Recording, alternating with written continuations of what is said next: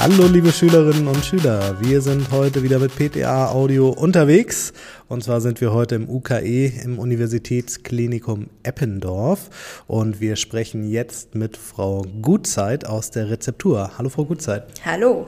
Herzlich willkommen Frau Gutzeit. Frau Gutzeit, wie kommt man hier ans UKE und dann speziell in die Rezeptur? Wie war Ihr Gang hierher? Also ich habe tatsächlich von meiner Freundin hier erfahren, die hat hier schon gearbeitet und hat gesagt, da ist eine Stelle in der Rezeptur frei. Wenn ich möchte, kann ich mich mal bewerben.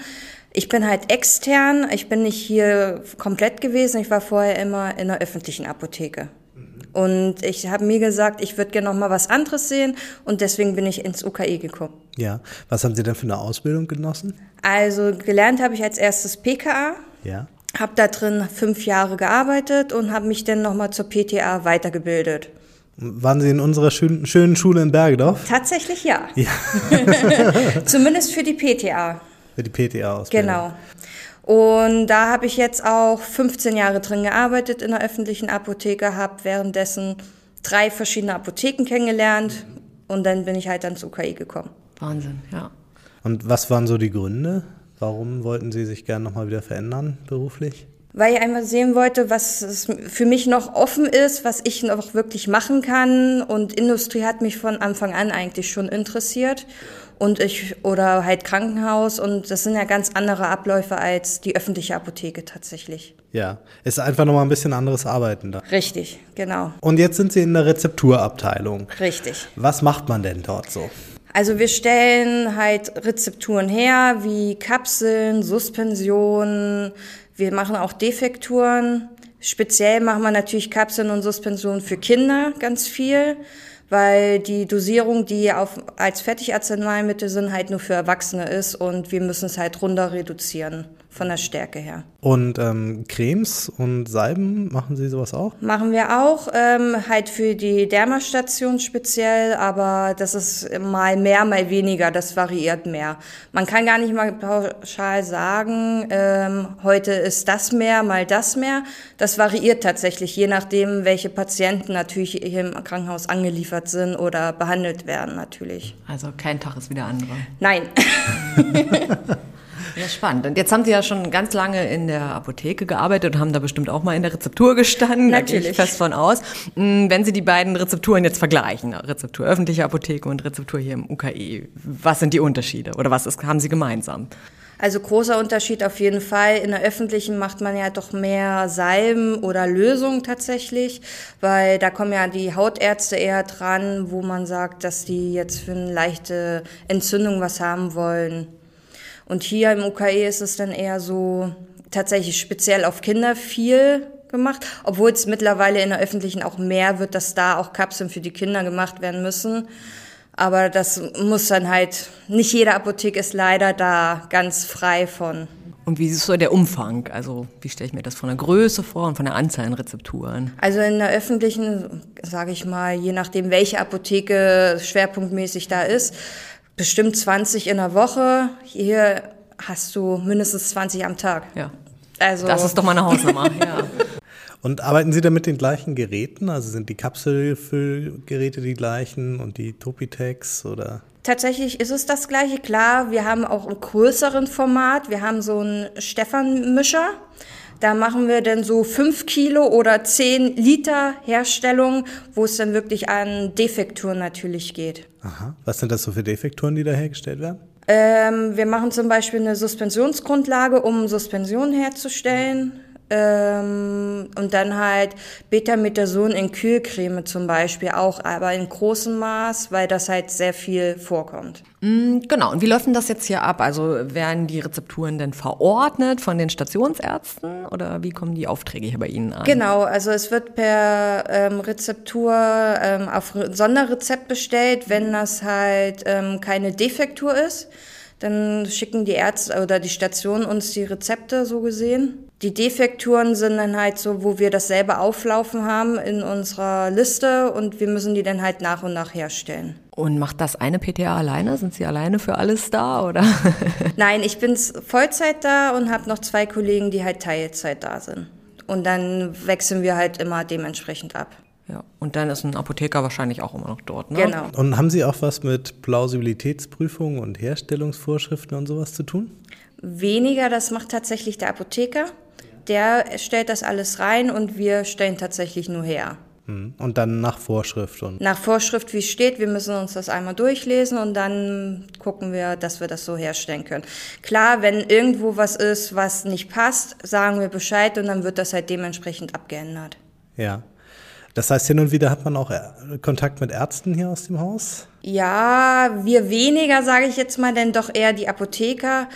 Also wenn wir Rücksprache haben und sagen, das ist unklar, dann geben wir es entweder den Apotheker, wenn der gerade keine Zeit hat, versuchen wir es dann halt zu klären. Was war für Sie die größte, sag ich mal, Umgewöhnung? Also was war, was war wirklich neu für Sie oder was haben Sie vielleicht schon lange nicht mehr gemacht, als Sie hier äh, angefangen haben? Tatsächlich Zäpfchen gießen. Zäpfchen gießen. Ne? Ja, das macht man natürlich noch weniger in der öffentlichen Apotheke und ich habe da echt Spaß dran gehabt, wieder mal Zäpfchen zu gießen. Macht man ja wirklich selten. Und die Ja. kommen hier auch vor, ne? Ja. Tatsächlich ja. Aha, was sind das für Zäpfchen? Ähm, standardmäßig Paracetamolzäpfchen, aber in 40 Milligramm und 60 Milligramm, was halt nicht als Fertigarzneimittel ist.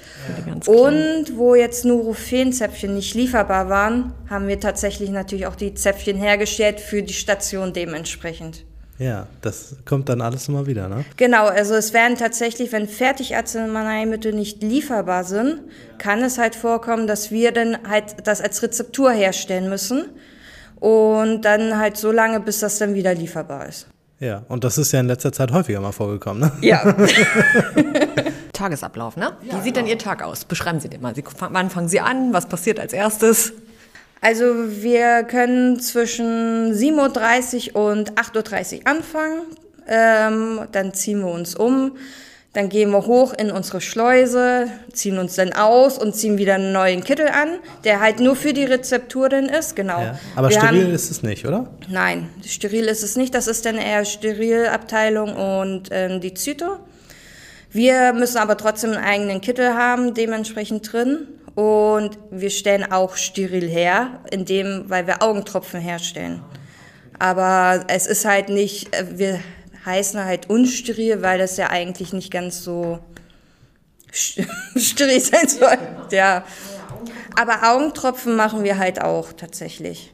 Und dann morgens äh, fahren wir die Rechner hoch und gucken, was für Bestellungen reingekommen sind. Wir haben einmal die Sonderrezepte, die ja über Fax kommen. Und dann haben wir noch so eine Kommissionierliste, worüber auch Bestellungen reinkommen. Das sind Was sind Sonderrezepte? Sonderrezepte ist das, was die Stationen bestellen bei uns. Die sehen nicht wie normale Rezepte aus. Das ist einfach ein Fax, wo dann drauf steht die Station und der Patient eventuell. Und dann steht drauf, was sie halt wollen. Und die Kommissionierliste sind halt die Sachen, die bei uns schon im System laufen und wo die Stationen auch darüber bestellen. Und das holen wir uns erstmal und dann gucken wir, wie der Tag ablaufen soll, wie viel ist und wo müssen wir erst anfangen. Und defekturenmäßig läuft ja dann auch automatisch mit rein. Ja. Und ordnen Sie sich das selber so an? Was mache ich jetzt? Fange ich erstmal mit den Kapseln an und oder mache dann später die Suspension oder wie läuft das? Wir gucken nach der Priorität tatsächlich, ähm, was jetzt am wichtigsten ist und wann was reingekommen ist. Also bis elf sagen wir meistens, schaffen wir es zum nächsten Tag. Alles, was nach elf ist, ist noch ein Tag später. Und danach sortieren wir dann. Und wenn was dringend ist, rufen die Stationen uns halt an und sagen, das muss aber bitte zu heute Nachmittag noch. Dann gucken wir, dass wir das natürlich vorziehen und dann auch noch zu dem Tag fertig kriegen. Und meistens ist es dann so, dass wir bis 16, 16, 15 auf jeden Fall da sind. Und wenn dann am Nachmittag noch Luft ist, würden Sie da dann praktisch die Defekturen reinschieben, ne? Entweder das oder gleich früh morgens erst starten. Das es kommt immer drauf an, wie unser Lager ist. Wenn das zu leer ist, müssen wir natürlich damit auch erstmal die Priorität hochsetzen. Also auch so strategisches Arbeiten bei Ihnen, ne? Definitiv. Und wir hatten vorhin schon mit den Kolleginnen aus den klinischen Studien gesprochen. Da war sehr viel Protokollarbeit, sehr viel Protokollieren. Ist das bei Ihnen auch so? Also wir arbeiten mit dem Programm Lennart's tatsächlich und da läuft unsere Einwaage jetzt auch automatisch drüber. Das heißt, vorher haben wir es immer ausgedruckt und auf das Protokoll geklebt. Ja. Mittlerweile können wir das ähm, sagen, die Waage soll das da einlesen und dann müssen wir nichts mehr handschriftlich machen. Tatsächlich ist das auch vereinfacht mittlerweile. Ja, das ja. ist wirklich eine gute, eine gute Nachricht. Ja. auch für die, für die Bäume da draußen. Ja, schön. Und was haben, was haben Sie, würden Sie sagen, haben Sie so dazugelernt? Also was ähm, ist jetzt vielleicht, äh, wo Sie sagen, ja, okay, da habe ich mich jetzt irgendwie weiterentwickelt oder da musste ich vielleicht auch jetzt nochmal was Neues äh, lernen?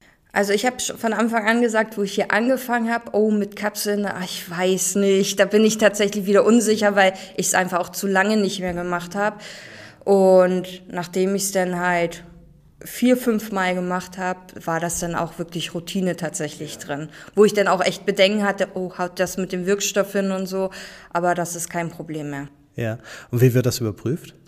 Also ähm, tatsächlich nach Gewicht tatsächlich, so wie wir das in der PTA-Schule auch gehabt hatten, dass es ja nach Gewicht geguckt wird, ob das identisch ist. Ja.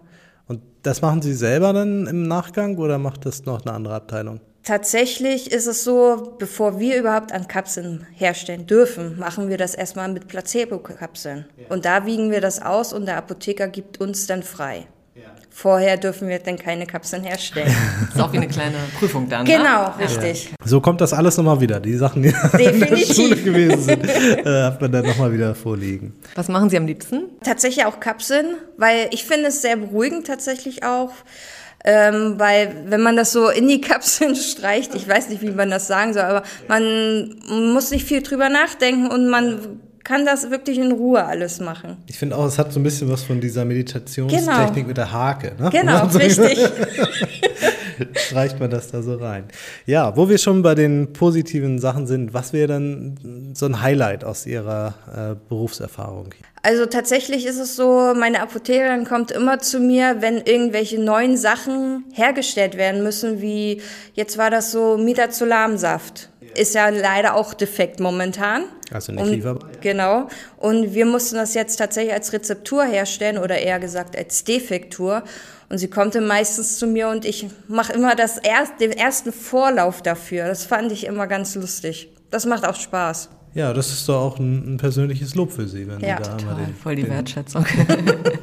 Sie machen die Vorzeigepräparate. Ja, aber dann geht es natürlich in die Analytik rüber und dann wird es halt dementsprechend geprüft, ob alles okay ist und dann wird es erst freigegeben. Weil das eine Defektur ist. Muss Richtig, ja. genau. Ach so, und die gehen dann in die Analytik? Die geht tatsächlich in die Analytik, ja. Ah, ja okay. Das hatten wir mit spannend. den Ibuprofen-Zäpfchen ja auch. Mhm. Die Gena werden da titriert dann mhm. und dann Gehalt bestimmt und alles und dann vorher dürfen sie halt nicht drauf raus. Es ist wirklich alles wie in der Schule, oder? Ja. Ja, ja da weiß man dann, wozu man es gelernt hat, wenn man dann wieder hier in der Rezeptur angefangen hat. Vom Highlight zur Kuriosität. Worüber mussten Sie sich wundern in Ihrer Zeit hier? Das würde ich tatsächlich überlegen. Ich bin tatsächlich seit fast einem Jahr jetzt erst hier. Auch noch recht frisch. Ja. Ne? Was nicht mein Lieblingsbereich ist, ist natürlich unterm LRF arbeiten, muss ich tatsächlich sagen. Ja. Sagen Sie mal, was LRF ist. Ähm, Laminar Airflow. Ah. das soll, soll kein, keine Testfrage nee, sein. Nein, nein, nein. Natürlich in der Prüfung, aber es hören vielleicht auch Leute den Podcast, die damit nichts verbinden. Natürlich. Genau, genau. Warum, warum finden Sie das nicht so gut? Weil man muss immer dann sich speziell anziehen, ähm, verschiedene Handschuhe, erstmal den Bereich reinigen, bevor man überhaupt herstellt. Die Reinigung dauert meistens länger als die Herstellung. Und danach muss man auch wieder reinigen. Das ist so. Viel putzen dann. Ne? Ja, genau. Genau. Und da stellen Sie dann die Augentropfen her. Da stellen wir die Augentropfen her, genau. Wir stellen ja auch CMR-Suspensionen zum Beispiel her oder Kapseln dementsprechend. Das ist ja auch noch eigen Schutz denn, wenn wir unter dem Laminar Airflow arbeiten. Abschlussworte noch brauchen wir, ne? Wir brauchen so. noch mal, was wollen Sie unseren, unseren PTAs da draußen noch auf den Weg geben, unseren angehenden PTAs?